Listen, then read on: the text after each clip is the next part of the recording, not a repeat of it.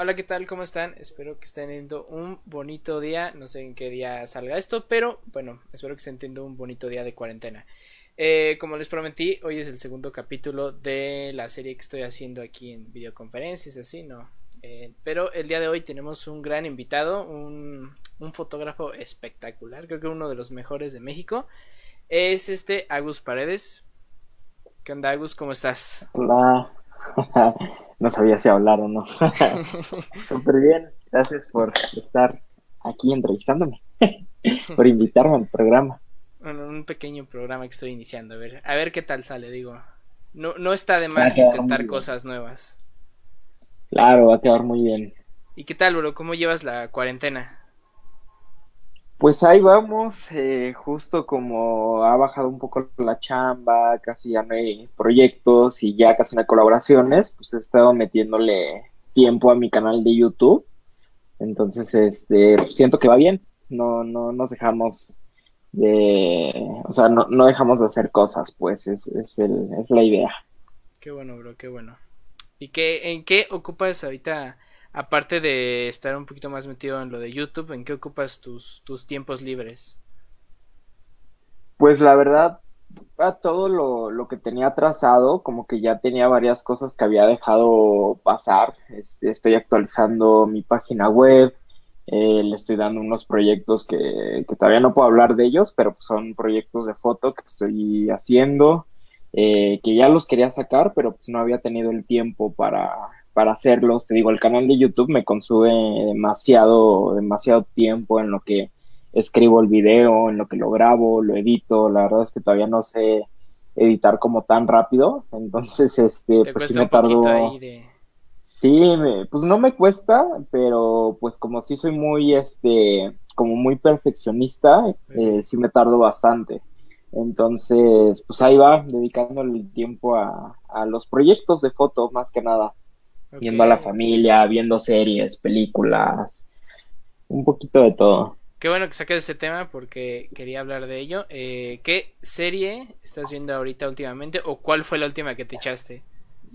Justo estoy viendo la de Better Call Saul, que es como la mm. precuela de Breaking Bad. ya la había visto, me había quedado como en la tercera temporada, pero dos nuevas, entonces me estoy aventando esas. Eh, con mi novia estoy viendo una que se llama Vis a Vis, que es una española. La verdad es que no, no sonaba tan interesante, pero la serie está muy, muy buena. Trata de una chava que, que, la meten a la cárcel, es como una niña rica, una güerita así medio tontita, que este, eh, no, no es este, por decir nada, pero así es la serie, ¿no? Y este y, cómo es el proceso de pues creo que se está convirtiendo como en una carcelera más no como en una chava más de, la cárcel. Entonces suena muy está muy interesante la verdad la trama está buena. Eh, qué otra serie estoy viendo eh, eh, ah, vimos la de Freud. Está interesante también eh, yo, pensé que iba a ser como una serie literalmente su vida, pero sí meten como demasiada ficción ahí con, con él, entonces está muy cool. Siento que es como una especie de Hannibal, la serie, pero ambientada como en el mundo de Freud. Eso está muy chido. Oye, qué cool, ¿eh? Qué cool. ¿Y películas? ¿Qué película última viste? ¿La última película que viste? Eh, volví a ver Joker, Ok. este, sí, está, pues es muy buena, la verdad. Igual eh, mi novia no, no la había visto tampoco, entonces se la mostré, pero esa fue la última que vi y la penúltima creo que fue Mr. Nobody que, bueno, no, no, no, sé si fue la última que vi, pero es de las últimas que he visto, que es mi película favorita. Okay. Es este, la historia de un niño que tiene que tomar una decisión y comienza a imaginarse todas las vidas posibles, ¿no? De hecho, en, español la película se llama Las vidas posibles de Mr. Nobody. Neta, la recomiendo muchísimo, por eso me, me tatué. Ok, muy bien, muy bien. Y ahora hablando este, de música, ¿qué es lo que estás escuchando ahorita últimamente? Ok, eh, gustos bien raros. Mira, ve, te pongo lo último que descargué. Eh, o sea, lo último que descargué fue otra vez el disco de Panda. ah, no Me encontré por ahí un, un video de un emo y fue como de, ah, qué chido, yo escuchaba esa canción, ¿no? Este, que Panda, estoy escuchando el disco de colores de J Balvin. Eh, el último disco de Mac Miller, el de, creo que se llama Circles, el, disco es una pasada, de verdad, se ha vuelto mis discos favoritos. Este, ¿qué más he estado eh, buscando? Bueno, encontré una canción, a ver si la pueden ver por ahí, perdón, en mi pantalla rota. Este, es esta de aquí que se llama Sin Camino. Ok, sí, sí, sí. Es de un grupo que se llama Girls, no sé, es como GRLS. Y esa canción está muy buena. De hecho, según yo, son mexicanos. Eh, el último de Gorilas también. Sí, de, música sí, la verdad es que me paso hay variedad y me la paso escuchando y viendo como sobre todo en YouTube como encontrando nuevas nuevas canciones de verdad yo yo no escucho música tanto en Spotify yo todo lo encuentro en YouTube es como mi, reproductor favorito de música porque combina los videos entonces pues también me gusta sí, está, está mejor. sí la gente yo también soy de, de ver video más video que de música. Sí, sí, de ahí sí les puedo sacarte un repertorio. Tengo una playlist, de hecho, en Spotify también, hace tiempo me habían preguntado como de, oye, me gusta la música que pones en tus historias y un montón de cosas. Y me armó una playlist de mis canciones favoritas. Eso sí tiene de todo, de todo, de todo, pero siento que trae un, un feeling, una ondita por ahí que, que, que, va como definiendo lo que voy poniendo ahí, para que vayan a buscarla. Oye, una, creo que esta pregunta es bastante difícil, porque siempre hay como no, no una, sino varias. ¿Cuál es tu canción del momento ahorita con la que te sientes identificado ahorita? Híjole, canción, canción como tal no, ¿no? Pero el disco de Mac Miller es, o sea, de, verdad me encantó ese disco. Eh, para los que no, no conozcan a Mac Miller, pues es un rap, bueno, era un rapero que era exnovio de, ¿cómo se llamaba esta morra? De Ariana Grande. Sí, de Ariana. Y El, el dude, pues, se murió, ¿no? Se, yo digo que se suicidó, es, es fue una sobredosis, ¿no? Yo, yo, creo que se suicidó. Y este, y pues estaba trabajando en este disco, eh, cuando muere, como que su colabora, su colaborador, su productor, no, no sé la verdad quién era, pues lo termina. Y es un disco que, que para mí es muy bueno porque siento que tiene de todo, o sea, tiene canciones muy movidas, tiene canciones muy lentas, tiene canciones donde habla muy chido de la vida, pero tiene otras donde literal el tipo ya estaba diciendo que, se quería morir, ¿no?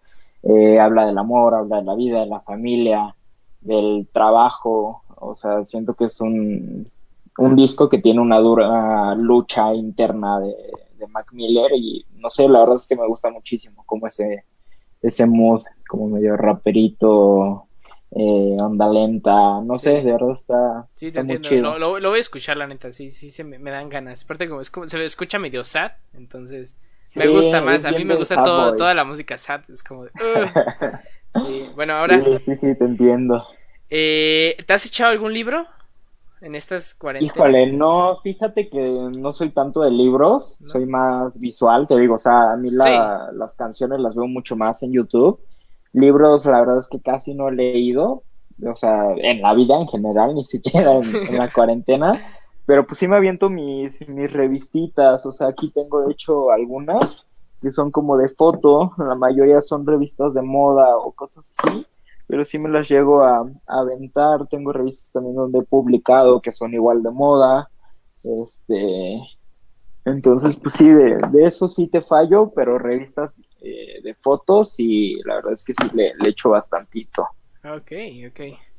Ahora ya un poquito entrando más a algo más personal ya tuyo. Bueno, que todo era personal, ¿no? Pero ahorita un poquito más. Este, ¿cómo entraste a la foto? ¿Cómo fue que, te interesó, entraste, estudiaste o no sé? Ok, em, yo estudié comunicación. Estudié comunicación, me especialicé en la como en la parte de publicidad por parte de mi escuela y tomé un diplomado de dos años en, una escuela de foto aquí en México. Eh, yo básicamente llevo haciendo foto 10 años, eh, o sea, 9 años y piquito, ya casi 10, desde el 2009, 2010 más o menos.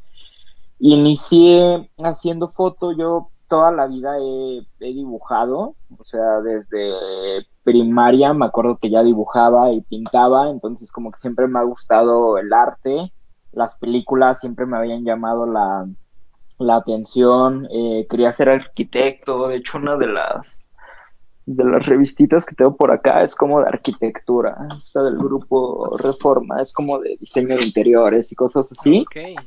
Porque la neta la arquitectura me gustaba un buen, más que la arquitectura como el diseño de interior.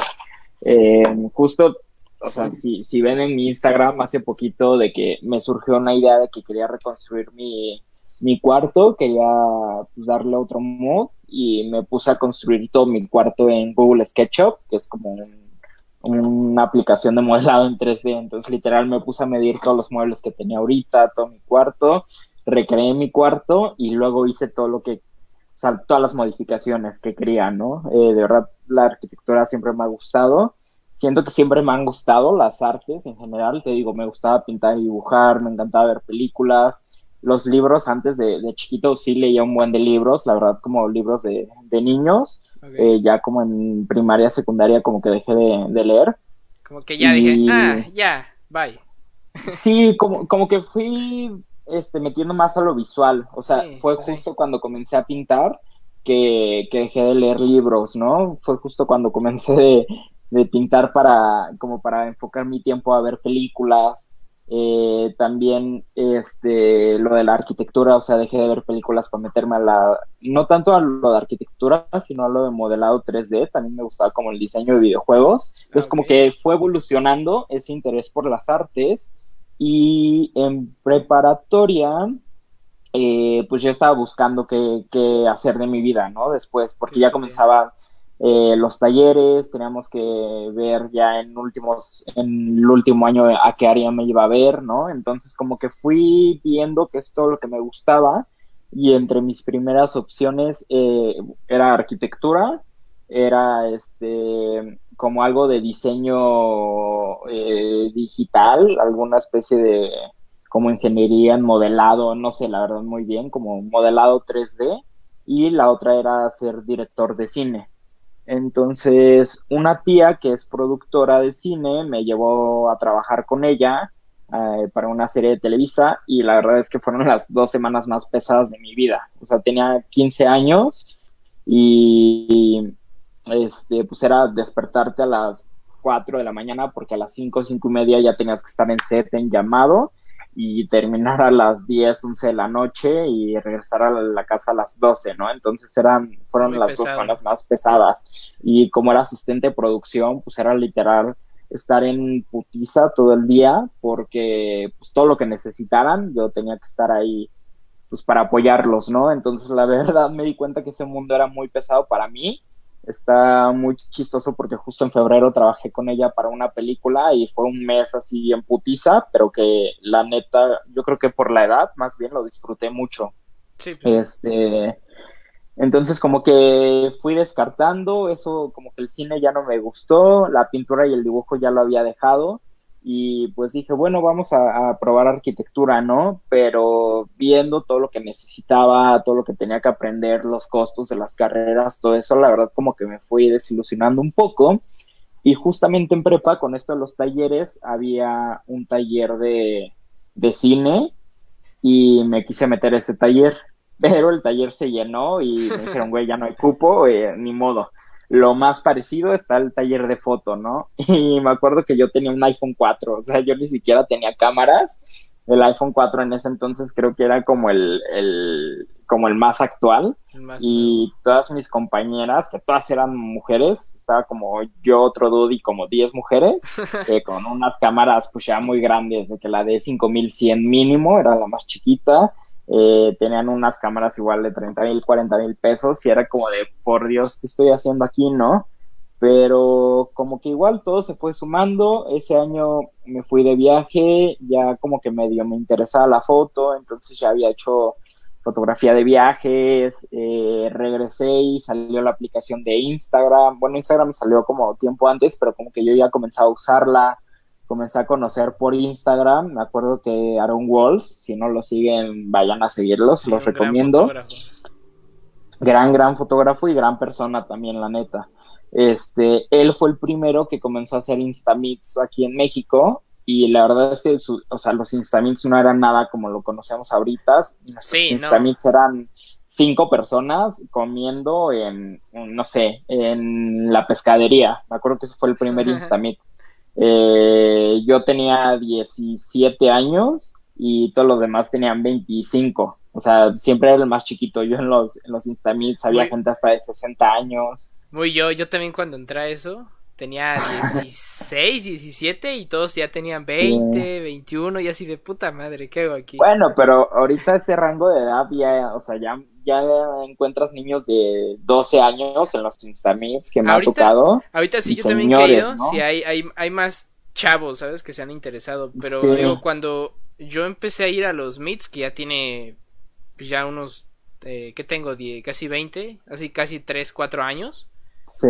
Entonces sí, sí era completamente diferente. O sea, también los mids eran otra cosa, eran mucho diferente a lo que hay ahorita. Demasiado. Sí, o sea, la verdad es que Instagram, y, y esto yo siempre lo digo, Instagram ha evolucionado de una forma brutal. O sea, yo nunca me imaginé que Instagram fuera a crecer tanto y que pudiéramos trabajar de esto, ¿no? O sea, para todos nosotros era pues te digo, yo iba en prepa, no sabía qué hacer de la vida. Exacto. Usaba, por ahí debo de tener notas mis primeras fotos, porque la neta las borré, no, existía ni siquiera la opción de archivar. Este, mis primeras fotos de los cafés, todos espantosos con filtros de Instagram, porque no había otra cosa. De rétrica. Eh, no, no, no, una cosa. Pues, rétrica todavía ni existía, imagínate. No, no. Entonces, este, no, sí, una cosa espantosa, ¿no? Por eso borré todo y he borrado como tres veces mi feed. Tengo amigos que hasta la fecha conservan todo, todo su feed, su, su primer foto. Yo no puedo, yo no puedo ver eso. ok, bro. Muy, sí, pues así fue como me interesé en la foto. Sí, esta historia la verdad es que me gusta hacer muy, muy extenso porque pues, siento que en prepa, ¿no? Es, es cuando Debes nunca sabemos qué hacer de nuestras vidas. Pues sí, digo, hasta la fecha luego ni yo sé qué voy a hacer, ¿no? Pero sí, pero ya estás como encaminado a un, a un lugar, ¿sabes? Digo, en la prepa no tenías ni siquiera idea de me, qué estudio, ingeniería o me voy a comunicación, me voy a... ¿Qué, ¿Qué, hago? No sé ni qué hacer. Sí, no, de hecho yo en, prepa te digo mi, como que lo más aproximado que, que, iba a hacer era estudiar arquitectura y por eso me metí a área 1, que es la de físico-matemático. O sea, la más cabrona, de hecho. Pues mira, fíjate que sí me gustaba, pero, o sea, todo me encantaba, física, biología, bueno, no, biología no llegábamos, pero todo me gustaba, toda la parte de matemática, matemática, pero cálculo no sé por qué se me complicaba. O sea, yo según yo era muy bueno en matemáticas, hasta que llegué a cálculo y yo creo que era el profesor porque en física sacaba 10, pero cálculo la reprobé y me fui, o sea, reprobé el extraordinario y me fui a una madre que era título de insuficiencia, o sea, no sé. Era, era pésimo, pésimo. Pero, pues sí, o sea, terminé la prepa y dije, me tomé un semestre sabático, de hecho yo no sabía qué hacer todavía. Eh, me tomé el semestre, comencé a estudiar inglés y me metí a cursos de foto en una escuela ahí en el centro y así fue como decidí ser, ser fotógrafo. O sea, sí me costó mucho trabajo y aún... Eh, fotógrafo, bueno, ¿y fotógrafo de qué? Ay, mierda, ¿no?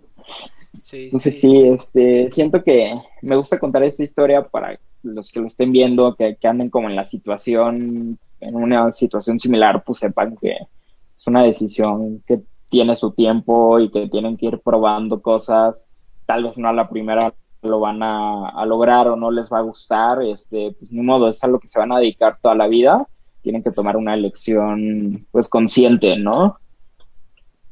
De hecho, me siento bastante identificado contigo porque yo no, no fue tanto así, pero yo también acabé la prepa, pero yo, yo no me tomé como tal un año sabático así de, ah, voy a querer, ¿no? Sino yo reprobé unas materias, entonces, este, pues me quedé un cuarto año en la prepa, ¿no?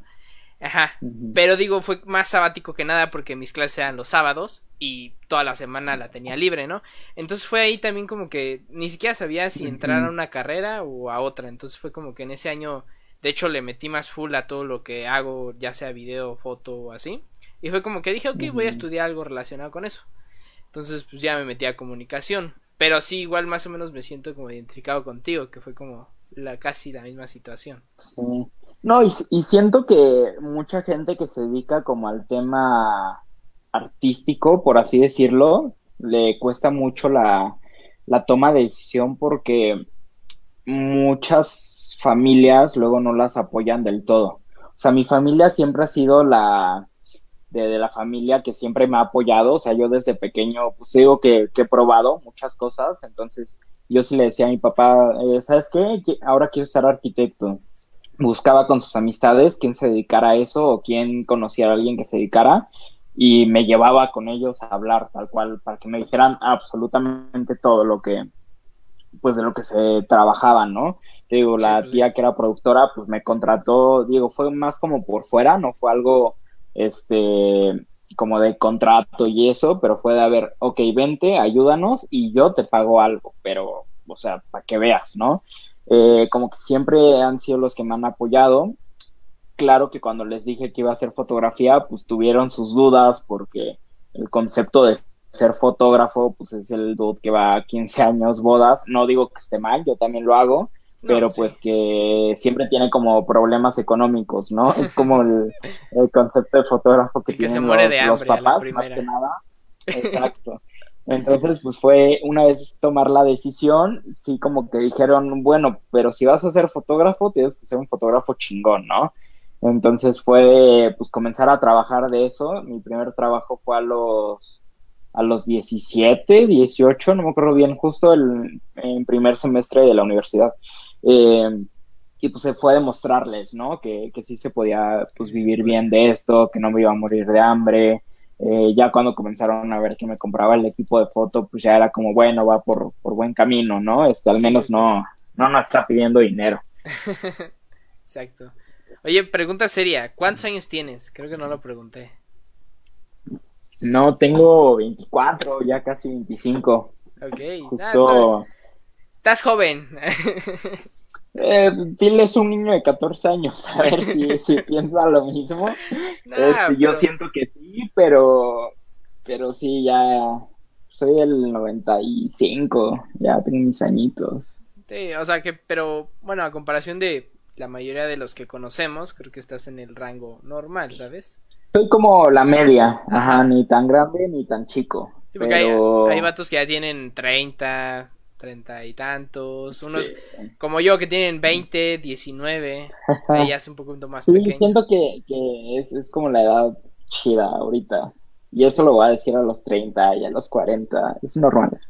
En todas las edades está chido. Sí. Disfrutas la etapa de cada una, creo. Exacto. Sí, son cosas súper diferentes. O sea, la neta ahorita extraño mucho la época de la prepa, ¿no? Que sí trabajaba, pero nada serio, los desmadres con, mis amigos, eh, no sé, como que ahorita siento que sí, ya soy este adulto responsable, ¿no? Que, tiene que trabajar y que tiene que hacer las cosas bien. Y, Está, está divertido también, ventajas, desventajas. Sí, pues tiene sus ventajas. Por ejemplo, no sé, una ventaja es que ahorita puedes decidir que te puedes ir de viaje un fin de semana, ¿no? Y en la prepa no es como que dices como de, oh, me voy a ir de viaje, ¿eh?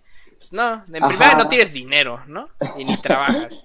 Mira, justo eso, eso que te digo de que mi familia como que siempre me ha apoyado, mi papá es como de, pues como a él le tocó vivir otra época, ¿no? Y con una familia muy estricta, eh, pues desde pequeño los pusieron a trabajar, a conocer la ciudad, entonces yo desde los 10 años me mandaban en transporte público, más, más mi papá, mi mamá era como súper cuidadosa, ¿no? Conmigo, pero mi papá era de, ah, bueno, ¿quieres venir conmigo? Yo vivía en el estado con mi mamá y mi papá que en la ciudad, tómate un camión y vente. Era como de, bueno, y ya me iba con él, ¿no? Eh, mi primer viaje al extranjero como solo fue a los 15 años, me mandaron dos meses, este, no, dos semanas a, Nueva York y fue así de, pero te vas solo, y yo así de, ¿eh? ¿Solo? Ok, Ajá, entonces pues, con mis amigos en prepa siempre era esta parte de, pues no viajábamos cada fin de semana, pues no, eh, pero sí era como cada dos, tres meses irnos un fin de semana a cualquier lugar. Obviamente, pues dependía por completo del de, dinero de mi papá, ¿no? Pero pues, ya ahorita es, es, eso que dices, ¿no? Ahorita si quiero viajar, pues si tengo dinero de que trabajé y me fue bien, pues adelante, te puedes ir. O sea, ya no es de pedir permisos, aunque sea viviendo con él, es más bien de, oye, pa, me voy a ir, o sea, de que avisar. ¿no? Pues. Pero pues sí, es, justo eso, poder hacer ya casi lo que quieres, ¿no? Ok, ahora, otra preguntita por ahí que tengo. ¿Qué equipo utilizas? Creo que es lo más pedido bastante. Mira, justo esa pregunta ya llevan haciéndola como 10 años. sí. este, de hecho, hiciste un video, ¿no? Llevan, justo, llevan haciéndomela mucho tiempo sobre eh, qué equipo tengo, con qué tome eh, tal fotografía, todo eso. Entonces, eh, la verdad es que ya me había tardado en hacer mucho este video y ahorita por lo de la misma cuarentena, senté a escribirlo, a ver todo el equipo que tengo, que la neta, sí es un chingo, eh, sentarme a escribirlo, a grabarlo, o sea, tuve que comprar unas luces eh, LED para, para video porque me di cuenta de que trabajaba mucho mejor de noche. Entonces ahorita estoy de que súper activo escribiendo y grabando todo y ya me puse a, hacer ese video y se publica el jueves. Eh, no me gustaría decirles qué equipo tengo, mejor me gustaría decirles que vayan a ver ese video. Lo que sí les puedo decir es que ahorita estoy trabajando con, con esta cámara, que es una Sony A7R3. Ahorita estoy trabajando con, con equipo Sony. Hace año y medio compré el cuerpo de la cámara porque estaba en súper promoción. Eh, la compré que no a meses, pero sí pagando a febrero y esas cosas en, en noviembre. Me la di de regalo de cumpleaños hasta febrero o marzo compré el lente porque también agarré una mega promoción. Este, y ya me cambié a Sony.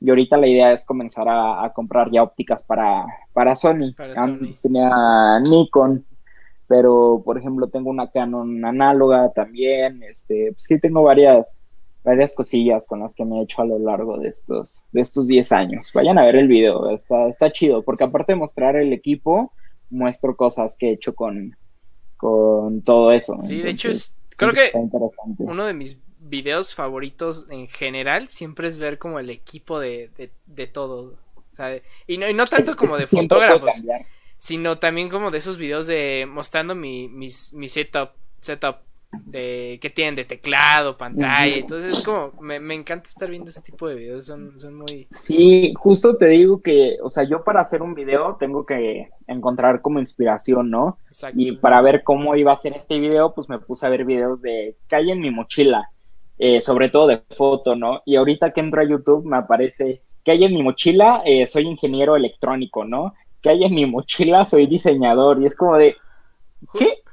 justamente, justamente hace ratito, ¿no? Hace como una hora, me salió un video de que hay en mi mochila de ingeniero mecatrónico y me lo puse a ver porque dije, ¿qué pedo? Seguro es el mismo que me salía a mí. sí, Y está, o sea, te diviertes, ¿no? Es como de que no, man, está, chido su equipo. Y justo a mí me entró esta cosita, te digo, como de reconstruir mi cuarto, porque viendo este tipo de videos me comenzaron a salir también eh, cómo es mi oficina y de hecho, muchos de los fotógrafos que, que, hacen video también en Estados Unidos, todos tienen el mismo escritorio, el mismo mouse y las mismas bocinas. Ya a veces cambia la computadora, el monitor y eso, pero hasta la silla casi casi la tienen igual, porque ya hacen muchas colaboraciones con unas marcas. Sí. Y las marcas neta les meten demasiado, demasiado dinero a este tipo de videos y te juro, todos tienen un escritorio que sube y baja automáticamente. Oh, sí, ya, ya, ya. Sí, ya, ya sé cuál dices. Sí, que le, tiene como una palanquita abajo y cuando sube lo baja. Sí, sí lo he visto. sí, sí, pues eh, me gustaría que esa marca estuviera aquí en México. Hablando de marcas, ¿cómo llevas el tema de las marcas? ¿Cómo es que te relacionas? O sea, ya sea, bueno, no, yo ya sea no. ¿Cómo te relacionas con las marcas de intercambio? O sea, no tanto como de trabajo. Híjole, depende muchísimo, la verdad. O sea, yo hace, te digo, yo en Instagram llevo 10 años, o sea, lo mismo que llevo haciendo fotos, estoy en Instagram. Al inicio las marcas no pelaban a Instagram, o sea, hace 10 años la televisión seguía en su punto máximo. Sí, todavía no. el internet ya iba comenzando, o sea, ya estaba Wherever Tomorrow y todo eso. Apenas YouTube estaba y ganaran dinero. Sí. Claro, o sea, todas estas aplicaciones son del 2005 en adelante, ¿no? O sea, es cuando comenzaron a tener mayor visibilidad. Entonces, pues al inicio la verdad es que no había nada. Cuando todos los youtubers comienzan a hacerse un poquito más famosos, las marcas como que le meten como un poquito de, oye, este, así al web de marketing, oye, chécate eso, ¿no? Porque siento que podría funcionar. Es como, no, no, quién sabe. Pero ya, comienzan a, salir estos famosos youtubers, porque ni siquiera influencers eran, eran youtubers, que los que comenzaron a hacerle como la competencia a la televisión, ¿no? Y poco a poco la comunidad de Instagram eh, alrededor del mundo, o sea, no estoy hablando la comunidad mexicana, estoy hablando como los Instagramers en todo el mundo, eh, pues comienzan a ser cada vez más famosos, ¿no? Instagram comienza a tomar cada vez más fuerza aquí todavía ni siquiera era de Facebook ni nada, o sea, era Instagram, la aplicación de fotógrafos, y como que las marcas comienzan a prestarnos un poquito mayor de atención. En ese entonces, o sea, yo tenía, ya estoy hablando como de, prepa, hace seis años, este, ya comenzábamos a colaborar con las marcas. Era sobre todo colaboraciones con eventos, o sea, era de que nos llevaban al normal, fui al primer vaivén, este, a festivales de música, como en su mayoría, porque se dieron cuenta de, uno, de que los influencers les podían servir para vender. Lo que hacían era que tres meses antes te hablaban y te decían, oye, queremos que subas publicaciones para que la gente fuera. Y neta, el alcance era una cosa increíble porque pues eran, contrataban a 10 influencers y esos 10 influencers básicamente que llenaban el lugar, ¿no? Eh, y aparte a nosotros, o sea, a los influencers como a los youtubers, eh, como a los grandes, celebrities más que nada, todavía no había tantos bloggers, ni instagramers, ni nada de eso, ¿no?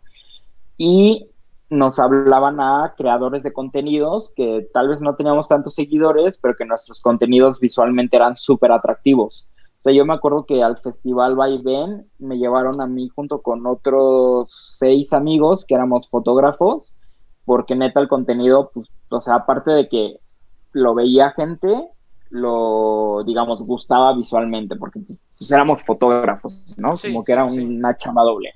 Entonces, al inicio, la verdad es que trabajábamos muchísimo. Hace seis, cinco años, yo creo, las marcas todavía te pagaban por tus posteos. Ahorita ya la mayoría, como, como preguntas, pues es por, por intercambio. Entonces, yo al inicio como que medio me negaba por el intercambio, porque te digo, a mí me tocó una época en la que, aparte de que te daban los boletos, te daban dinero para, para transporte, si eran de dos o tres días, te daban este hospedaje. Y no, no eran en, zonas de camping, eran en hoteles, ¿no? También. Eh, y aparte te pagaban por subirlo a tus redes sociales, estaba increíble. Instagram comienza a hacerse más famoso, todas las redes comienzan a hacerse más, más famosas y pues comienza a haber un boom de, influencers, ¿no? Que es como la época en la que estamos ahorita. Eh, y ahora las marcas piensan de, ok, no quieres tú hacer esta colaboración por producto, pues hay mil personas atrás de ti que lo van a hacer. Entonces, como que al inicio era negación, después como que fui aprendiendo eh, la forma de trabajar, o sea, fue definir primero con qué marcas quería yo asociarme, colaborar. Eh, como que ya he dejado muchas marcas de lado, como que me enfoco más en, lo que me gusta. Antes te hablaba una, no sé, una florería, o sea, lo que fuera, ¿no? Y te decía, oye, te vamos a pagar adelante de esto vivo, ¿no? Ahorita como que ya estoy siendo más selecto con las marcas con las que colaboro y colaboro más sobre todo con marcas de fotografía, video, eh, este, ¿qué más? Bueno, marcas de, o sea, alcohol y eso por los conciertos, los eventos. me encanta estar en conciertos, ¿no? Sí, sí, eh, agencias de viajes todavía no tengo la oportunidad de, trabajar con ellas, pero estaría súper interesante. Ya de hecho tengo ahí un proyectito con unas cabañas, entonces, pues como meterme más a esa parte, ¿no? O sea, todo esto eh, como que se ha ido transformando por mis intereses. Entonces ahorita pues me gusta la foto, me gustan los conciertos, me gusta viajar. Quiero comenzar a colaborar con, con, esas marcas. Exacto. Y pues lo que hago es literal ponerle un precio a mi trabajo, o sea, ya sea una marca que te va a pagar o que lo vas a hacer por colaboración, tienes que ponerle un precio a tu trabajo. ¿Qué tú le vas a ofrecer a esa marca? Eh, ¿Cuánto le cobrarías teóricamente?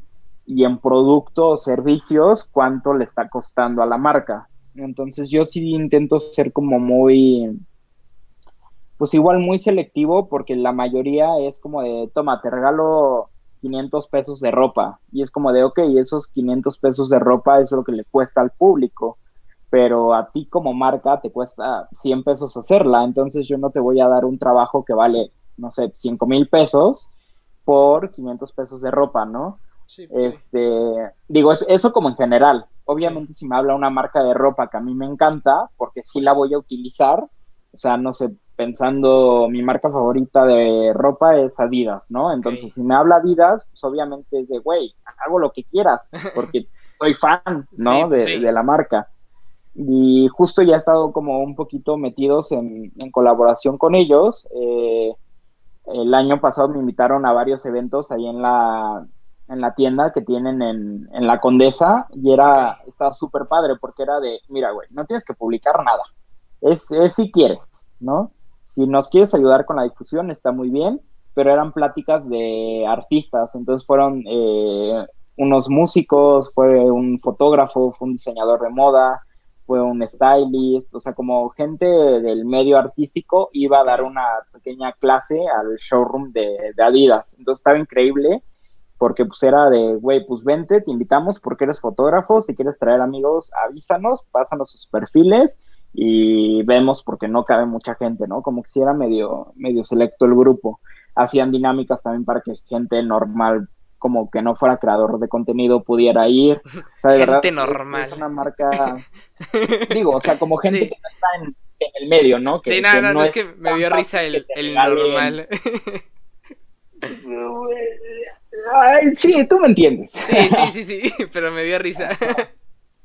Sí, y este, y pues nada, o sea, era, he, trabajado, te digo, con conciertos, con marcas de ropa, con marcas de tecnología, eh, es, como lo que más me gusta, o sea, colaboro con, con, las marcas que, que a mí me gustan y que sí recomiendo. Eso siento que también es otro punto importante, no, no colaborar con, con cualquier marca solamente por, por el dinero o porque te están regalando productos, sino que... Que te sientes a gusto, ¿no? Exacto, o sea, siento que el tema del influencer marketing comenzó por, por esta parte de, ok, estamos hartos de la publicidad en televisión, ellos que están recomendando cosas que ellos usan. O sea, de verdad los influencers solo colaboraban con, con marcas que les gustaban y era una publicidad muy orgánica. Entonces siento que eso se ha ido perdiendo porque ahora ya, o sea, un influencer te puede decir, usa esta marca y esta y esta y esta. Y entonces ya el influencer se volvió pues un medio más de, de venta. Entonces siento que eso ya no está chido. Entonces es primeramente yo mostrar mi trabajo, mis fotografías, mis videos. Ya después si viene alguna marca o algo así, pues adelante, ¿no? Pero mi objetivo principal es crear contenido que a mí me guste. Es, es como un poco el, tema de las, de las marcas. Ok. Qué bueno que, qué, qué bueno que me, me, gustó mucho todo lo que dijiste, la neta, sí. Tienes. gracias, gracias, amigo. Sí, bro. ahora, eh, que, bueno, supongo que si están viendo esto, pues saben bien qué, qué tipo de foto hace Agus, pero igual, si nos explicas bien como qué tipo de foto en el, en el que te metiste al último, porque creo que has hecho bastante foto y te gusta también hacer otro tipo de fotos. Sí, eh, fíjate que te digo, yo desde chiquito me ha gustado intentar de todo. O sea, de todo, de todo. Yo empecé en fotografía, pues siento que como todos, o bueno, la gran mayoría, eh, pues, en viajes, con mi familia, las veces que salía a, la calle, o sea, como que no tenía ningún tema, era más bien lo que me rodeaba. Eh, me gusta decir que hacía, o sea, que empecé haciendo fotografía street y de viajes, aunque los viajes pues, son un montón de cosas, es, más que nada paisaje. Y ya cuando me comencé a meter a los cursos y a aprender un poquito más de fotografía, comencé a hacer fotografía de retrato y fotografía de producto, que es como lo que te enseñan en todas las escuelas, aprender de iluminación y de luces y objetivos, todo eso. Pues y pues ya con la marcha, pues la verdad es que sí me ha tocado hacer fotografías de todo, o sea, de verdad, de hecho, eh, trabajé en, una agencia de publicidad, la que les decía que, que fue mi primer trabajo. Eh, trabajé más que nada fotografía de conciertos, fotografía de producto, eh, fotografía en lencería. Teníamos tres clientes, uno era Nutriza, que era con quien hacía las fotos de producto completamente. Okay. Botlight y Botlight Rita son dos marcas, pero yo la cuento como una. Que allí hacía también foto de producto, pero muchísima foto de conciertos porque patrocinaban eventos en todo México. Sí, pues sí. Y una marca que se llamaba Fiorentina Boutique, que era una marca de lencería, ¿no? Entonces, pues comenzaba a hacer fotos de todo ahí ya. Eh, he hecho desde hace cuatro años más o menos fotografía de moda, que ahorita es como de las cosas que más disfruto hacer. Eh, fue igual como toda una evolución. Comencé a hacer retrato, luego conseguí eh, maquillaje, luego conseguí ropa, luego ya había un stylist, o sea, como que fue evolucionando. Yo personalmente siento que no hago fotografía de moda, más bien hago fotografía de retrato con producciones un poquito más grandes, como que igual no me interesa tanto la ropa, me interesa más la, la persona que está usando esa ropa, ¿no? Em, hago fotografía de, te digo, sociales, o sea, 15 años, bodas, em, hago fotografía de conciertos, hago fotografía de interiores, o sea, he hecho muchas fotografías para eh, departamentos en Airbnb, Hago desde el año pasado fotografía análoga como street. Eh, pues sí, la verdad es que he estado metido en todo y ahorita ya estoy comenzando a hacer video también. Entonces, digo, video siempre lo he hecho desde que iba en prepa, siempre era el güey que hacía los videos del proyecto del equipo, pero ya de una forma más, más profesional. Sí, de todo, amigos. Qué bueno, qué bueno. ¿Y por qué? Bueno, vi, vi que, sí, como tú dijiste, hace un tiempo te interesó la fotografía análoga. ¿Por qué? Em, ¿Por qué surgió esto de, ahí, estar ahí con la análoga? O comprarte tu cámara. La foto siempre me ha gustado, como la foto en general. Me acuerdo que de chiquito tenía fotos, este, digo, cámaras análogas y todo. Eh, y en la universidad justamente tomé un curso para eh, tenía cuatro horas muertas en los martes, de 9 a 2 de la tarde, una cosa así, la verdad es que no me acuerdo, y entré a un taller de fotografía análoga para revelar en cuarto oscuro. Entonces la verdad es que aquí como que comencé a usar la cámara análoga, eh, era una cámara que tenía mi papá de hecho, que ya no sé dónde quedó, creo que se la debo. Em, y este me metí a este taller y me encantaba hacer fotografía análoga, pero no me gustaba, la verdad, revelar. Y siento que fue más porque era, te digo, de 9 a, a 2, este, que un martes que yo estaba súper dormido, luego meterte a un cuarto oscuro con un señor de 70, 80 años dando la clase, la verdad es que no, no me encantó, pero como que le fui agarrando cariño, ya después por, por conocidos, por gente que le gustaba hacer eh, fotografía análoga, pues como un poco de, todo, como por, por amistades. Le fui agarrando el gusto. Hace dos años comenzó a hacer mucho foto análoga por, por una exnovia. Y no sé, como que todo se fue, se fue dando y dije, bueno, vamos, o sea, me está gustando, me gustaría explorar más esta parte que nunca había explorado como tanto y me compré mi cámara. O sea, yo siempre que digo, a ver, voy a hacer algo eh, nuevo, me gusta como hacerlo bien. Entonces me compré la cámara, invertí en algunos rollos y, y, ya. pues ahorita no he hecho tanta fotografía análoga, la neta, me gustaría aprender mucho más. Eh, justo acabo de ir a revelar, bueno, a recoger unos rollos eh, que había mandado a revelar y, me dijeron, güey, no, no, o sea, había dos rollos que no tenían nada. Entonces, puta madre, otra vez. O sea, no es la primera vez que me pasa y seguro me va a volver a pasar. Sí. Pero pues, pues es como eso, prueba y error. Es, es lo bonito de la foto análoga. Ok. Ahora, eh, quisiera, bueno, quisiera saber yo y quisiéramos saber muchos, ¿cómo es tu proceso para preparar una sesión o, unas foto, o una foto? En particular, digo, o sea, hay veces que preparas la sesión completa y hay veces que tienes la, la, foto, nada más una foto en mente y dices, quiero hacer esa nada más. Ok, es una pregunta muy chida y, o sea, qué chido que, que pregunten eso porque siento que la mayoría de gente hoy en día aplica esta de, oye, ¿quieres hacer fotos? Sí, ¿qué idea tienes? Mm, no sé, deja de pensar, ¿no? y, ya es como de, bueno, al menos ya dio el paso de, decirle a un modelo, a una modelo que hagan fotos, ¿no? Exacto. Y ya, va, va un paso más adelante. Eh, pero ya cuando hacen esto es de, oye, pues, ¿qué te parece si vamos al parque? Tráete unos cambios y acabemos qué sale. Eso siento que está muy bien para empezar, así así lo he hecho yo muchas veces, pero siento que ya alguien que va más allá tiene que preparar mínimo una idea, ¿no? Yo lo que hago es, te digo, yo veo muchísimas imágenes, muchísimas este, películas, incluso videos musicales, hay veces que incluso canciones me, han inspirado. Tampoco soy de los que te van a decir, uy, sí, el arte y te va a inspirar y tú haz lo que, lo que quieras transmitir, porque la neta no soy tanto así, pero sí me gusta agarrar como, como fotografías de referencias, ¿no? De, cosas que ya ha hecho gente. Me la paso mucho tiempo en, Instagram, en Pinterest, y antes en Tumblr. Ahorita ya, ya no tanto, pero también en Tumblr.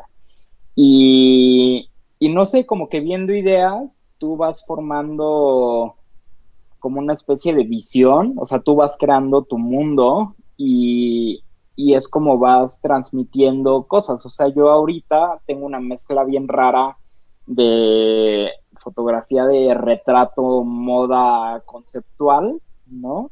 Que puedo hacer una foto conceptual, pero como soy fotógrafo de moda, se va a meter mucho la, lo que sé de fotografía de moda y nunca voy a hacer una fotografía conceptual de un producto, ¿no? De algo inerte. Siempre va a tener que haber algo humano por mi parte de fotografía de retrato. Sí, pues sí. Entonces me comienzo a hacer como una especie de mood board, así como ideas al aire, y ya si es algo como muy serio, si lo pongo en, o sea, me, me armo un archivo PDF, esto sobre todo lo hago mucho para la fotografía de moda, armo un PDF con el mood board.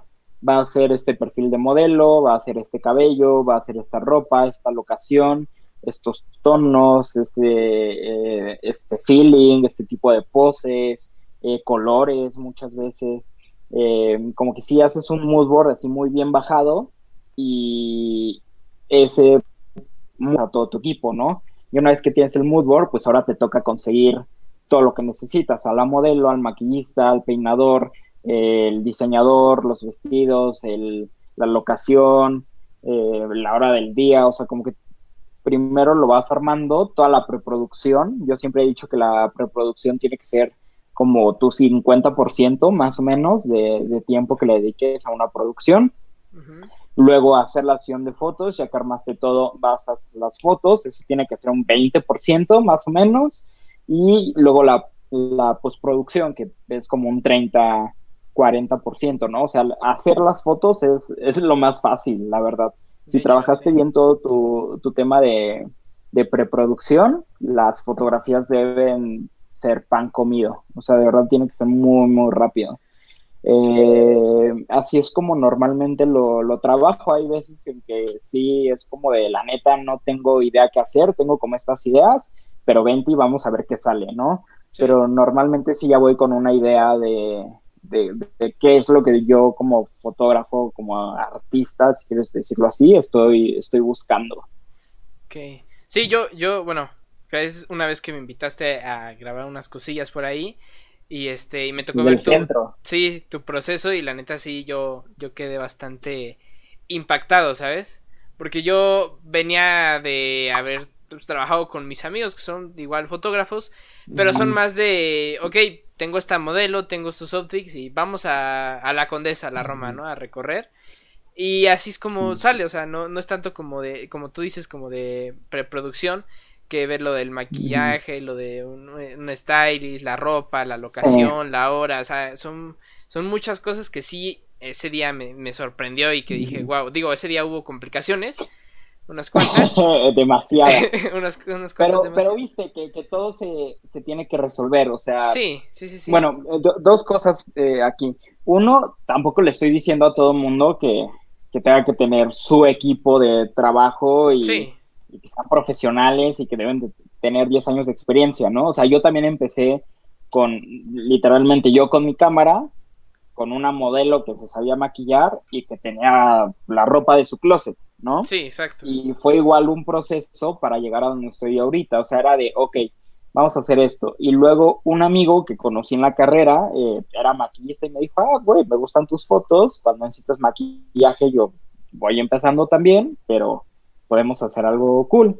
Y ya entonces me, armé de un maquillista, ¿no? Luego la ropa, literalmente una amiga una vez me dijo, y es que en Sara puedes comprar la ropa, la pagas con tarjeta de crédito en efectivo, no importa, la usas, solamente no le quitas las etiquetas y, y haces que, que, huela bien y que no se manche y eso, y la puedes regresar.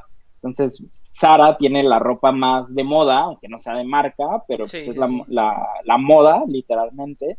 Y, le regresas la ropa, o sea, la usas para tus fotos y la regresas. Ok, va.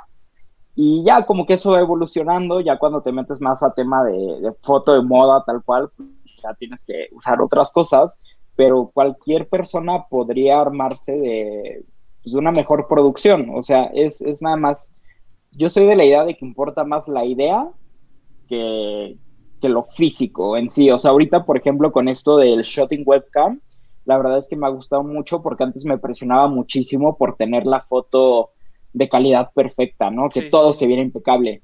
Y ahorita con esto es de, güey, pues son fotos a través de una webcam, todas pixeleadas, pero las, la idea, la, el concepto está chido. Entonces, es, es como trabajar este proceso creativo, ¿no?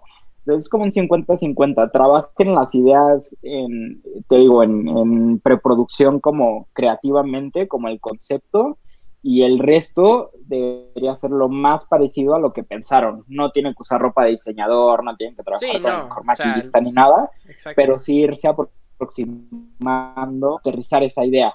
Y así siento que, que la gente puede mejorar mucho su, su fotografía está, o sea, está perfecto, ¿no? Que, que, trabajen como, como les, como más se les acomode. Esa es la forma en que yo, yo lo hago, es como imponer ley ni nada, ¿no? Pero, pero sí, así es un poco el, proceso.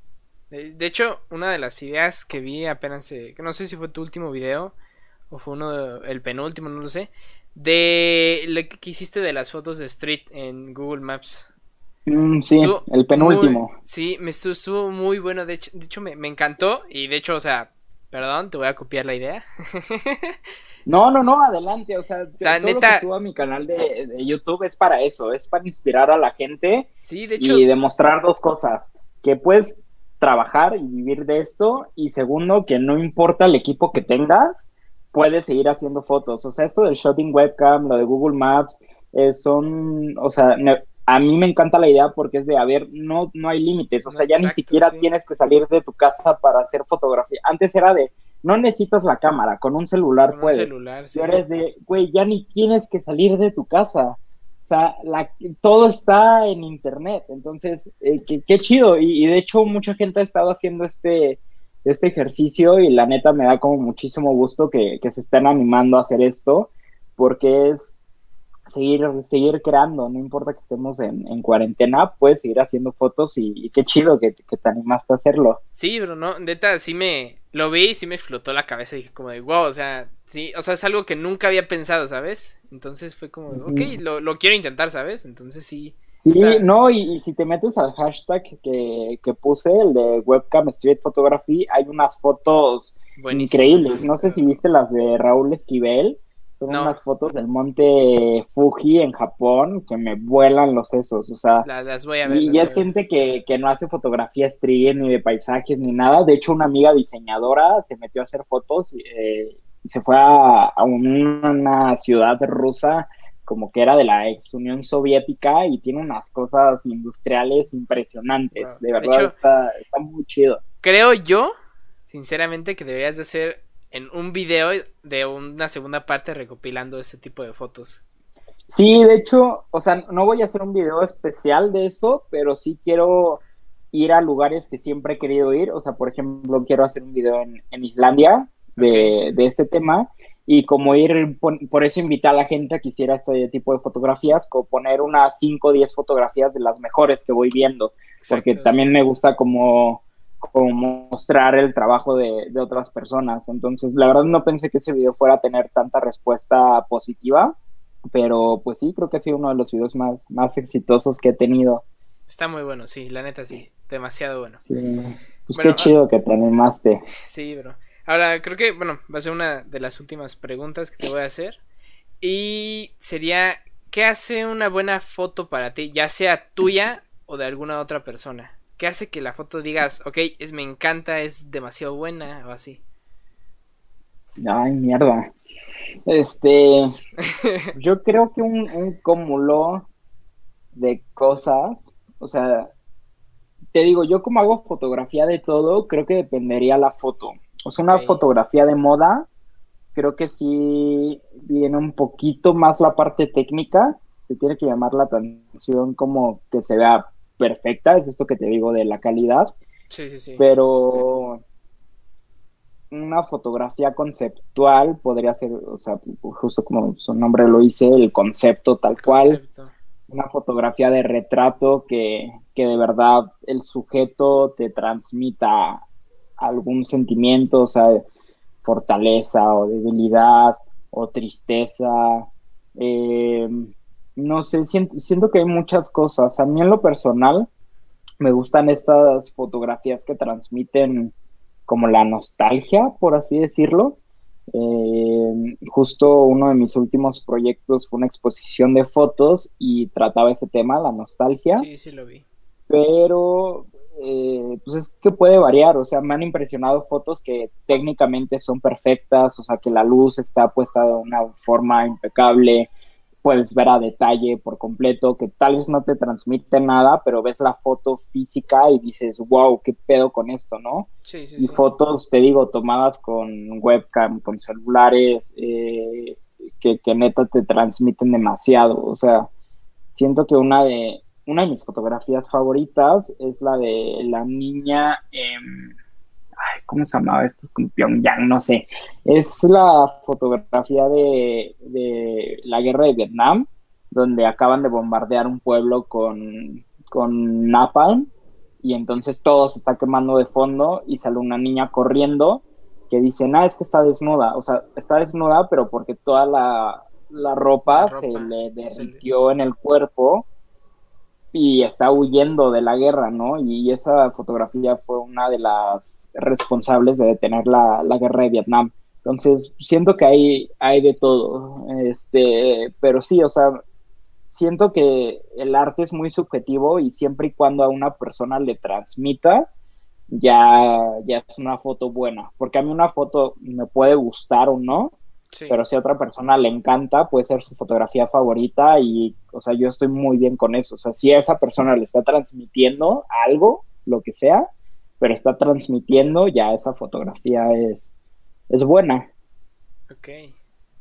Me, me, me gustó bastante. Ahora, eh, bueno, creo que sería la última pregunta, si no es que se me ocurre otra. ¿Qué consejo darías de, ya sea de foto, de vida, para cuarentena? Que se bañen, que no se bañen. no se bañen, amigos. No, este. Pues mira, yo siempre he sido de la idea de. Si, si ven el, el video que voy a subir, aquí también lo digo, que pues pueden ser, sentirse perdidos, pueden no saber qué hacer o de qué trabajar o qué estudiar o no sé, o sea, pueden sentirse perdidos en cualquier eh, punto de la vida, pero eh, mi consejo es que nunca se detengan, o sea, que aunque no sepan cuál es su objetivo, hacia dónde van, qué quieren hacer, como que sigan intentando cosas.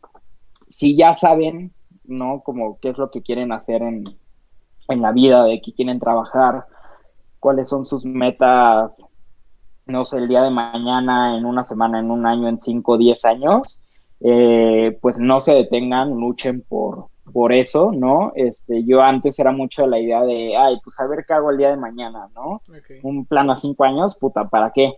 Y ahorita sigo siendo de esa idea porque la vida cambia de verdad a vueltas muy extrañas, pero al menos ya intento ponerme como objetivos, ¿no? Como de, ay, me gustaría tener una casa tal, o me gustaría conocer eh, tales países, o me gustaría hacer un día fotos como con tal modelo, o, o sea, no sé, como cosas que igual pueden ser muy vagas, que no son como, tengo que cumplir esto y cuando lo cumpla me puedo morir, pero que sí te vayan como llevando, más, bien como creando caminos. Este, entonces, ese sería un poco mi consejo, que siempre trabajen, den lo mejor de, ustedes, nunca saben cuándo un trabajo que ni siquiera les pagaron, este, pero que ustedes hicieron a la perfección les puede llevar como, como a otra cosa. Justo eso me pasó esta, esta semana.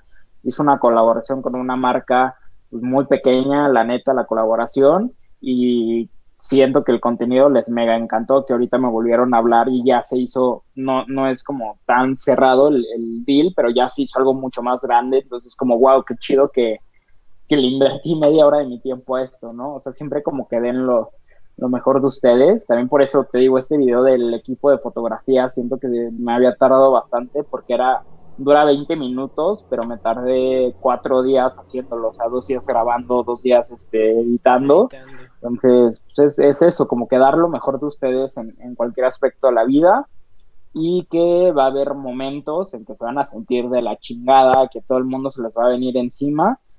Lidien con, con el dolor o con el sufrimiento, con lo que tengan que lidiar, pero en cuanto vean que pueden seguir adelante, no se detengan, o sea, aprendan de, los errores, aprendan de las cosas malas y, eso transfórmenlo en, algo positivo. Ese es mi, consejo. Ok. Ah, bueno, ahora sí, eh, recordé la pregunta que te iba a hacer, se me había olvidado. Pero bueno, me mencionaste y aparte vi que hace tiempo hiciste tu exposición de fotos, ¿no? Que fue donde las de Nueva York, si no mal recuerdo. Justo. ¿Viene algo parecido? ¿Tienes pensado hacer algo similar? Ok, tal cual una exposición de foto no, pero justo estoy eh, haciendo, bueno, actualizando mi página web porque sí ya quiero comenzar a, a vender y a mover fotografías que tengo como ahí guardadas de viajes y de este sí, más que nada como de viajes. Quiero comenzar a vender a este, fotografía como de paisaje, de fotografía street, de fotografía un poquito más conceptual. O sea, muchas personas me han preguntado que si las fotografías con modelos las puedo vender. El tema ahí es que eh, pues, tengo que pagarle a la modelo regalías, entonces pues este es primero hablar con ellos y, y, ver si se puede, si no tienen inconvenientes, ya una vez que me dejan pues hacer contratos, todo eso ya lo estoy trabajando un poco más, pero este, pues sí, ahorita lo primero es comenzar a vender eh, fotografías. Ya lo he estado haciendo, de hecho, eh, en, a inicios del año pasado me asocié con una marca que vende cuadros como oficinas y eso, y ya una fotografía mía se vendió, he estado medio metido, la verdad es que no tanto, pero tengo seis fotografías en una aplicación que se llama 500px, donde puedes vender como fotografía por stock. Mm, sí, sí, sí, las he visto. Y este, de ahí gané como dos mil pesos, una cosa así, vendí como 15 fotos ahí. Em, o sea, esto, comenzaba a vender fotografía de paisaje y adelantándoles un poco, eh, desde el año pasado tenía como la, como, no sé, como una Ah, ¿cómo decirlo? Como que algo me, estaba diciendo que quería hacer una especie de revista, ¿no? Entonces ya estoy trabajando para, para lanzar una revista. La verdad es que la quería lanzar en, en enero, pero de verdad hacer una revista como la quiero hacer de que registrada, con contratos, con todo, todo, todo, sí me ha llevado mucho más tiempo, pero ya está, yo diría que en un 80%, igual no les puedo decir todavía de qué es, pero pues igual que estén como pendientes a, las redes sociales porque es un proyecto pues, que se viene eh, en grande, ¿no? Ahorita estoy empezando solamente con un amigo fotógrafo, es que este proyecto crezca y que la gente pueda mandar su, su trabajo y después hacer exposiciones y, pues comenzar a mover esas fotografías. Y ya después pues sí como que me gustaría pensar en algún tema otra vez y hacer un proyecto ya en específico pensado para eh, exponer. O sea, estas fotografías, yo me fui, estoy viviendo en Nueva York eh, cuatro meses regresé y me di cuenta de que estando allá extrañaba toda mi vida, ¿no? Entonces fue como de, ah, el tema nostalgia. Y de ahí salió, pero esas fotografías yo nunca pensé que fueran para una exposición. Ya me gustaría dar el siguiente paso, pensar en un tema y este, hacer unas fotografías especialmente para una exposición. Eso eh, es uno de mis proyectos ahorita, digo, uno de estos objetivos que tengo. Ok, qué chido, bro. Sí, de hecho, no sé por qué se me, cuando me dijiste se me vino a la mente de una revista. Me dije, a ver si la dice. A ver si dice que eres una revista. Sí, se, me, vino a la mente. En andamos. Va, a ser una revista digital. O sea, neta, mis respetos a los que, a los que hacen revistas impresas. Te digo, justo esta, la Amatu, es una revista que solo tiene dos, dos números. Y la lleva pues, un, un conocido que ahorita ya considero mi amigo y neta, pues he estado platicando mucho con él, le conté la idea de la revista, todo, y me dijo así de dude, pues mira, o sea, es, es un pedote, o sea, él para haber sacado un, su primer número, así impreso y todo, pues sí se llevó sus tres añitos. Entonces, este, justo es esta parte que te digo, me gusta explorar un poco de todo, pero cuando agarro un proyecto me gusta hacerlo bien. Entonces, pues son proyectos que van a tomar su tiempo, pero seguro cuando yo vea que ya está publicado, pues va a valer por completo la pena, ¿no? Sí. Entonces, este, pues sí, ya. Qué bueno, bro, porque siento que a veces la gente nada más de, ve, dice proyectos, los medio empieza y los deja ahí. Y creo que eso es lo malo, llenarse de tantas cosas. De, ok, voy a hacer esto, y que también quiero hacer esto, y quiero hacer esto, y al final de cuentas no haces nada sí, no te creas, yo tiendo a ser mucho así, ¿eh? O sea, mi canal de YouTube es un claro ejemplo. Sí. Eh, de verdad que yo inicié el canal hace tres años y creo que sobre 2018 fue cuando más y después lo dejé porque pues, la verdad el, canal de YouTube no, o sea, no me paga ni nada, lo hago con, con el gusto del mundo, pero pues sí la prioridad es conseguir dinero, ¿no? Trabajar para que en mis ratos libres pues, pueda viajar para hacer fotografía que a mí me gusta, que a mí me apasiona, ¿no? Colaboraciones, o sea, eh, tienes que trabajar para poder vivir, ¿no? Entonces, este, pues sí, luego tiendo a dejar muchos proyectos que, que después retomo, pero justo, o sea, los proyectos que, o sea, Instagram, la fotografía, nunca he dejado de hacerla y nunca la voy a dejar de hacer porque es algo que me apasiona. Es justo eso, si van a lanzar algún proyecto nuevo, pues láncenlo bien, o sea, de verdad, siéntense a pensarlo, a bajar la idea, a ver todo lo que necesitan. O sea, yo con la revista no pensé que fuera a necesitar unas cosas y, pues, a la larga, conforme va avanzando el proyecto, te das cuenta que lo necesitas, ¿no? Entonces, es el mismo consejo que les decía, si quieren hacer algo, pónganselo como meta y trabajen hasta lograrlo, básicamente. Ay, qué chido, bro, qué chido. Este, pues ya creo que sería todo. Muchas gracias, Agus, por aceptar mi invitación. No, de qué. De hecho, hubo. Antes hubo una entrevista que hicimos, pero bueno. Sí, yo ya venía preparado. Ya estaba todo escrito, amigos. La verdad. Solo regrabamos esta entrevista. sí, de hecho hicimos una, pero. De hecho, quiero volver a hacerlas, porque ese, sí es, ese es otro proyecto muy, muy diferente a esto que estoy haciendo. Que esto se me vino ocurriendo ya bastante tiempo. Este puede ser el piloto. Sí, de hecho, ajá, eh, fue como De hecho, tienen creo que casi el mismo nombre, pero me, me, esta parte de ahorita de que estemos en cuarentena o así, platicar y así, me gustó bastante. Entonces pues, dije, ok, pues ahorita que tengo tiempo lo lanzo, lo hago y no, no hay problema. Pero sí me gustaría. No lo dejes de hacer. sí, no, lo quiero. De hecho, ya tengo varios preparados, entonces, este, pues espérenlos. Pero sí me gustaría volver a hacer el que habíamos hecho, ya un poquito con más de, producción, audiovisual, todo eso que, había hecho. Este, espero que puedas otra vez y ahora sí no pierdo los audios. Claro, yo encantado. Pero sí, bro, muchas gracias por aceptar esta. Y no, yo lo grabo también. sí, bro. Y pues espero que estés bien, bro. Y ojalá eh, pronto nos podamos ver ya que acabe esto de la cuarentena, de la pandemia, de toda la situación un poquito fea que está pasando todo el mundo, pero al final creo que vamos a superarlo. Sí, seguro. Igual, o sea, lo mismo para ti y para todos los que nos estén viendo. Espero que estén bien, que se encuentren, este, si pueden, en, en sus casas, ¿no? Si tienen que ir a trabajar, pues, ni modo, o sea, pero tomen todas las medidas posibles. Eh, aprovechen, o sea, vean, vean el lado bueno a, a la, a la cuarentena, o sea, de verdad pasen más tiempo con su familia, si, si es que viven con sus papás, todo eso, dedíquenle tiempo a sus a, esos proyectos que siempre que decían, es que no tengo tiempo, pues a ver, ahora tienen Ahorita tienes un chingo de tiempo. Exacto, entonces pues vean el lado, lado bueno y, pues sáquenle provecho a esto, o sea, la vida tiene que seguir, ¿no? Sí, de hecho, una de las cosas que, bueno, antier grabé el primer capítulo, este, un amigo dijo... Con Omar. Ajá, con, Omar y con Fer.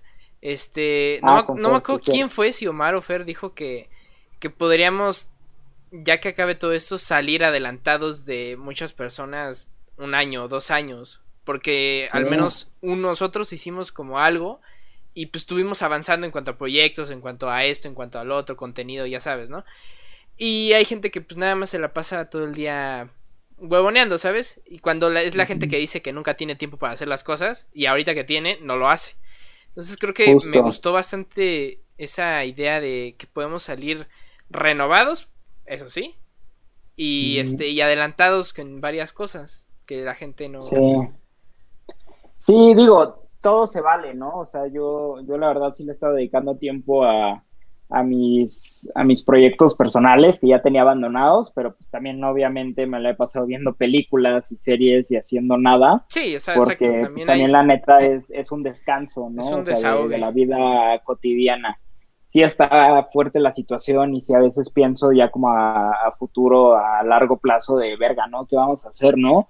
Pero pues ahorita, para no estresarme, que no me den estos ataques de ansiedad, es decir, bueno, pues a ver, lado bueno. Estoy viendo más a mi papá, estoy viendo más a mi mamá, estoy adelantando proyectos, estoy viendo, estoy haciendo planes, o sea, siento que soy una persona, y esto me lo ha enseñado mucho mi, mis papás, sobre todo, de no importa qué pase, tú siempre trabajas, ¿no? Entonces, como que este tiempo siento que es cuando más proyectos he hecho, por así decirlo, o sea, no pagados, pero sí que estoy diciendo, a ver, ¿y ahora qué viene, no? A ver, ¿ahora qué voy a hacer? O sea, por, eso me encanta lo de las, las pláticas, este, para compartir también ideas con, con otras personas que, o sea, que, que, tal vez no saben qué hacer de, en cuanto a fotografía. Es como, pues, güey, vente, vamos a platicar con mis amigos de Instagram. La otra vez tuvimos, hicimos un Zoom y fue de, a ver, güeyes, denme ideas para generar dinero, ¿no? Y, y todo el mundo dijo sus planes, o sea, sin, como sin tratar de ocultar nada, sin decir, güey, pues es que esto es lo mío y me vas a quitar este chamba, ¿no? O sea, es más bien ahorita compartir toda la información posible, aprender, o sea, algo muy bueno de esta cuarentena es que está sacado el lado artístico de, todos, ¿no? sí, O sea, el lado artístico, el lado trabajador, el lado inspiracional, ¿no? Está, está chido si lo ves desde un punto de vista no tan negativo. Positivo, ¿no? Sí. exacto. Pues bueno, muchas gracias Agus y bueno, un saludo a todos los que vieron esto y los que van a verlo ya sea en YouTube y creo que tu novia estuvo presente todo el directo. Sí, ahí anda, me, mandó escribiendo de hecho. Sí, sí, sí, porque de hecho lo compartió, entonces muchas gracias. Pero sí, muchas gracias Agus por estar aquí y pues eh, hay que vernos pronto, ¿vale? Pues cuando esto pase, amigo. Si no, aquí en Zoom o cualquier cosita, no sé, es que en Instagram igual siempre andamos por, por allá. Sí, muchas gracias. Pues bueno, nos vemos. Bye.